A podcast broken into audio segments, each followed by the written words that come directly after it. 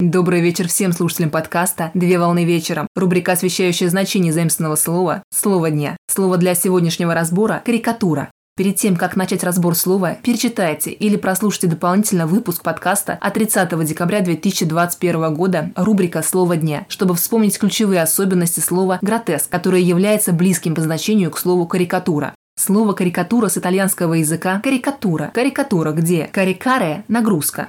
Карикатура – это жанр искусства, изображения, создающий комический эффект в целях критической оценки лица или социального явления. Карикатура представляет собой рисунок или скульптурное произведение, изображающее кого-нибудь в заведомо искаженном виде ради достижения комического эффекта. Карикатуре используют средства гротеска, сатиры, художественной гиперболы, шаржа и юмора, где соединяются реальное и фантастическое, преувеличиваются и заостряются характерные черты костюмов, лиц, манер, поведения людей и фигур путем применения метафор и неожиданных сопоставлений. Карикатура широко распространена в общественной жизни в виде многотиражной массовой графики. Пример – журнальная графика или плакат. Согласно Большой энциклопедии карикатуры, современная карикатура может быть составлена по области применения – книги, открытки, по содержанию – сатира, шарж, по форме – черно-белая, цветная, по технике и жанру исполнения – коллаж, фотография. В настоящее время международное признанное название карикатура относится к утрированным портретам и шаржам. На сегодня все.